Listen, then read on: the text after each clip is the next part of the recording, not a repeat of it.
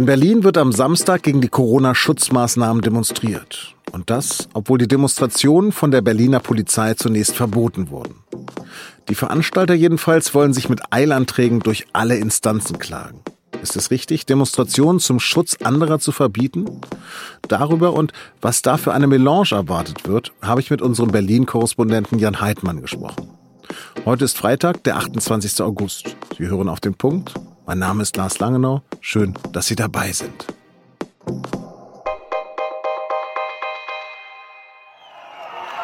Ich habe es immer gesagt, aber ich habe es wirklich nicht geglaubt, dass wir so viele sind. Danke, dass ihr... Was Sie da hören, sind Töne von der Demo gegen die Corona-Politik am 1. August in Berlin. Am Samstag werden wieder solche Stimmen auf der Straße des 17. Juni und anderswo in der Hauptstadt laut. Und wie Anfang August ist auch Ende des Monats nicht zu erwarten, dass sich die Teilnehmer an Hygieneregeln halten werden.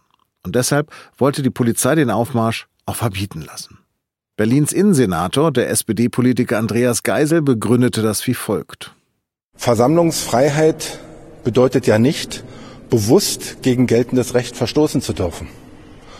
Und angesichts steigender Infektionszahlen ist ein solches Treffen mit mehreren tausend Menschen, von denen wir sicher ausgehen können, dass sie bewusst gegen Infektionsschutzauflagen äh, verstoßen wollen und verstoßen werden, ein zu hohes Risiko. Doch damit gaben sich die Veranstalter von Querdenken 711 oder 711, jedenfalls ist das die Vorwahl von Stuttgart, nicht zufrieden und beschritten den Klageweg. Im Zweifel bis zum Verfassungsgericht. Denn Michael Ballweg, Gründer der Initiative aus Stuttgart, sieht seine Befürchtung bestätigt, dass, Zitat, im Rahmen der Pandemie die Grundrechte nicht nur temporär eingeschränkt werden. Unterstützung bekommt er da vom Bundeschef der AfD, Jörg Meuthen. Es kann nicht sein, dass eine Demonstration abgesagt wird, weil es da zu Rechtsbrüchen kommen äh, könnte, sondern Recht und Gesetz sind auf einer Demonstration durchzusetzen. Über die Stimmungslage in Berlin vor der Demo habe ich mit meinem Kollegen Jan Heidmann zur Mittagszeit gesprochen. Jan, Verbot hin oder her? Wie viele Demonstranten werden am Samstag in Berlin erwartet? Na, ist etwas schwer zu kalkulieren, aber die Polizei ging äh, bislang von ungefähr 50.000 Demonstranten aus. Ähm, auf jeden Fall werden eine Menge hier sein. Du hast das Verbot in der SZ kommentiert und es als Fehler bezeichnet. Ist es wirklich für dich ein Eingriff in das Grundrecht der Versammlungs- und Meinungsfreiheit? Ähm, naja, es ist auf jeden Fall mal ein Eingriff in äh, die Versammlungsfreiheit. Das ist ja klar, weil eine äh, Demonstration, die verboten ist, kann halt nicht stattfinden und damit kann die, ist die Versammlungsmöglichkeit nicht frei. Ich war jetzt nun gestern aber auch bei der ähm, Berliner Polizei, habe mir da noch mal ein bisschen genauer erklären lassen, mit welchen Szenarien die rechnen oder auch gerechnet haben.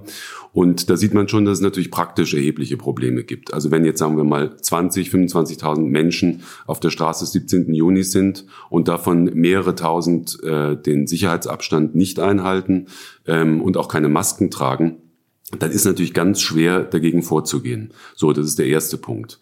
Der zweite Punkt ist, äh, wenn man dann so eine Demonstration räumen will, dann dauert das ähm, äh, mehrere Stunden, zumindest wenn man nicht brachiale Gewalt einsetzen will. Und das tut die Berliner Polizei ja nicht, sondern die geht ja eher deeskalierend und äh, mit, mit umsichtig dann vor.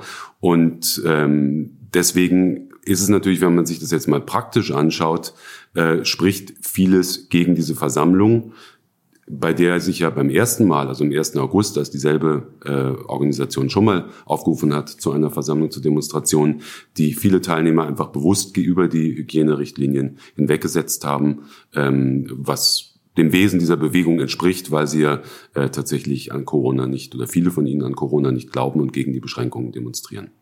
Du hast auch mit Innensenator Andreas Geisel gesprochen. Wie hat er denn das Verbot begründet?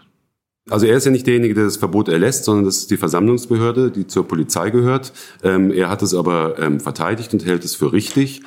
Ähm, auf der einen Seite ist es eben mit dem Infektionsschutz begründet und das hat ähm, Andreas Geisel unterstützt.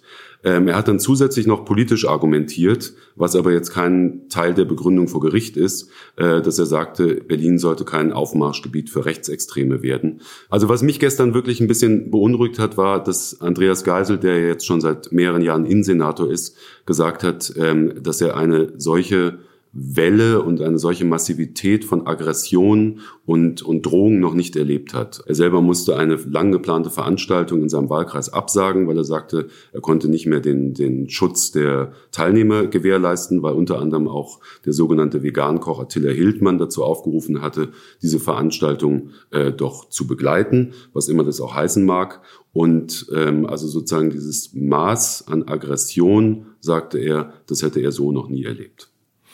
Ja, aber Rechtsextreme rufen ja auch auf zum Sturm auf Berlin. Eine direkte Referenz auf den Marsch auf Berlin der Nationalsozialisten. Was verbindet sich denn da? Ja, das ist eine ziemlich ähm, äh, undurchschaubare und auch, auch schwierige Melange. Also man muss das natürlich versuchen, ganz gut auseinanderzuhalten. Also die Querdenken 711, die haben nicht zu Gewalt aufgerufen und äh, nichts dergleichen. Äh, trotzdem haben sie dazu aufgerufen, äh, nach Berlin zu kommen. Da haben sich dann aber, wie schon auch beim letzten Mal, jetzt aber verstärkt zu diesem Wochenende, sehr viele rechtsradikale Gruppierungen ähm, drangehängt. Und ähm, man kann in den sozialen Medien, zum Beispiel über Telegram und so verfolgen, dass es da auch eindeutige Aufrufe zur ähm, Gewalt gibt und eben Deswegen appelliert ähm, unter anderem Andreas Geisel auch immer wieder an die Demonstranten, friedlich zu bleiben und äh, sich klar darüber zu werden, mit wem man da marschiert, weil in dem Moment, wo man mit diesen Leuten marschiert, ähm, äh, unterstützt man sie ja auf eine gewisse Art und Weise. Ja, aber wer sind denn nochmal die Organisatoren? Du hast von Querdenken geredet. Was sind das für Leute? Auch das ist ein bisschen schwer auseinanderzuhalten. Also der Kopf heißt Michael Ballweg. Das ist ein Unternehmer aus Stuttgart, ein IT-Unternehmer. Und ähm, ja, also das sind ganz, ganz, ganz unterschiedliche Leute. Da sind auch Familien dabei mit Kindern. Da sind Esoteriker dabei. Da sind Verschwörungstheoretiker dabei. Ähm, teilweise anthroposophisch äh, sozusagen ist der Widerstand auch ein bisschen gespeist. Also es ist eine schwer zu greifende Melange an, ähm, äh, an Widerstand. Querdenken argumentiert auf ihrer Webseite damit, dass friedliche Demonstrationen in anderen Ländern wie Weißrussland ja sogar gefördert werden. Und äh, in Berlin soll das eingeschränkt werden. Was sagst du dazu? Naja, also auf der einen Seite sagen sie, sie wollen Meinungsfreiheit, Versammlungsfreiheit, verstoßen dann aber ganz bewusst gegen die Regeln, die ja da sind zur Einschränkung der Pandemie und wundern sich dann, wenn das wiederum äh, eingeschränkt wird, deshalb das Demonstrations- bzw. Versammlungsrecht oder sie eingeschränkt werden, sagen dann, dass das, eine, dass das diktatorische Maßnahmen seien. Also das ist ein, ein Zirkelschluss, der vielleicht in der Gedankenwelt vieler dieser Anhänger richtig sein mag, ähm, aber er ist natürlich kompletter Unsinn. Erstmals, so habe ich gelesen, auch auf der Webseite von den Organisatoren, sollte man sich ja zu dieser Demo akkreditieren. Hast du das getan? Wirst du, wie wirst du am Samstag darüber berichten? Also ich habe mich tatsächlich akkreditiert, jetzt einfach eher deswegen, weil ich ähm, das einfach mal machen wollte und sehen wollte, was dann passiert. Aber natürlich werde ich mich sozusagen nicht darauf einlassen, dass ich jetzt äh, im Pressetross von Querdenken 711 mitlaufe, sondern ich schaue mir das ganz auf meinen ganz eigenen Wegen natürlich an. Vielen Dank. Sehr gerne. Nach unserem Gespräch hat das Berliner Verwaltungsgericht das Demoverbot in erster Instanz gekippt. Die Demonstrationen seien unter Auflagen zur Einhaltung des Mindestabstands zulässig, meinen die Juristen. Zum Redaktionsschluss hat die Polizei den Bescheid noch geprüft und überlegt erst dann, ob sie Beschwerde einlegt. Möglicherweise müssen sich dann auch noch Oberverwaltungsgericht und Bundesverfassungsgericht damit befassen. Bleiben die Gerichte bei der Erlaubnis, muss die Polizei die Demos erstmal zähneknirschend begleiten. Verstöße gegen Corona-Regeln will sie aber nicht tolerieren. Und jetzt noch Nachrichten. Bei ihrer traditionellen Sommerpressekonferenz hat die Kanzlerin zum Durchhalten in der Corona-Pandemie aufgerufen. Angela Merkel sagte heute in Berlin, wir werden noch länger mit diesem Virus leben müssen.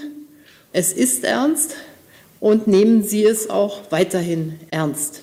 Besonders wichtig sei, Kindern und Jugendlichen wieder den Besuch der Schulen zu ermöglichen und die Wirtschaft zum Laufen zu bringen. Vor zwei Jahren führte Bayern die Grenzpolizei wieder ein. Dagegen zogen die Grünen vor Gericht. Die bayerischen Verfassungsrichter gaben ihrer Klage nun in Teilen statt. Die 2018 von Ministerpräsident Söder als Prestigeprojekt eingeführte eigene Grenzpolizei darf demnach nur eine Hilfstruppe der Bundespolizei sein. Sie dürfen also weiter kontrollieren, aber nicht mehr selbstständig, sondern nur im Sinne einer Amtshilfe für die eigentlich zuständige Bundespolizei. Japans Regierungschef Shinzo Abe hat überraschend seinen Rücktritt angekündigt, aus gesundheitlichen Gründen.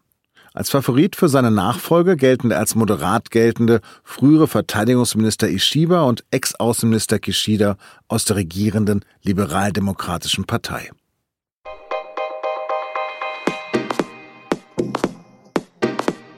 Die SZ am Wochenende ist ja immer besonders dick. Diesmal erwartet sie am Kiosk oder im Briefkasten ein Buch 2 über den spektakulärsten Kunstraub der DDR. Im Wissen ein Stück über niedliche Haustiere, die Zucht allerdings sehr krank gemacht hat. Und ein Schwerpunkt über Merkels berühmte drei Wörter, wir schaffen das. Hat sie fünf Jahre später damit recht behalten? Lesen können Sie das alles bereits am Freitag ab 19 Uhr mit einem Digital-Abo. Alle Infos dazu finden Sie unter sz.de-abo. Das war auf den Punkt. Redaktionsschluss war 15.30 Uhr. Danke fürs Zuhören, bleiben Sie gesund und uns gewogen.